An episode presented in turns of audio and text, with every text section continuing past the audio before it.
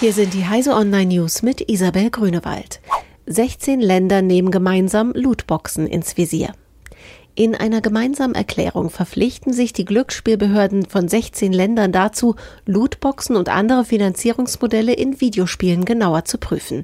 Wir sind zunehmend besorgt darüber, dass die Grenzen zwischen Glücksspiel und anderen Formen digitaler Unterhaltung wie Videospielen verschwimmen, heißt es in der Erklärung, die unter anderem von den zuständigen französischen, britischen und österreichischen Behörden unterzeichnet wurde.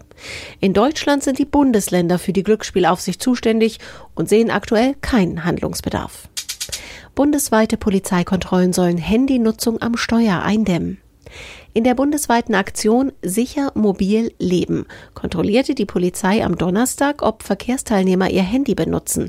Rund 11.000 Polizisten sind bei knapp 3.200 Kontrollen und Aktionen seit 6 Uhr morgens bundesweit im Einsatz, um auf die Gefahren von Ablenkung aufmerksam zu machen. Internationale Studien zeigen, dass mangelnde Aufmerksamkeit für mehr als die Hälfte der Unfälle mitverantwortlich ist, Tendenz steigend. Die Beamten konzentrieren sich sowohl auf Fußgänger als auch auf Rad, Motorrad, Auto und Lkw-Fahrer. EU-Verbraucherschutzkommissarin erhöht Druck auf Facebook.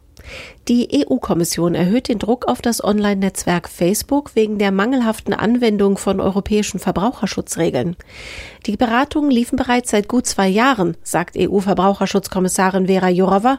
Facebook habe nun bis Ende des Jahres Zeit, um alle Bedenken auszuräumen. Andernfalls könnten die nationalen Behörden Strafen verhängen. Amazon plant tausende kassiererlose Läden bis 2021. Amazon will laut einem Medienbericht Supermarktketten in den kommenden Jahren spürbare Konkurrenz vor Ort machen.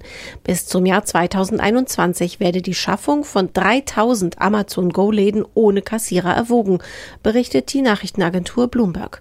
Ob sich der ambitionierte Plan nur auf die USA bezieht, ist nicht bekannt.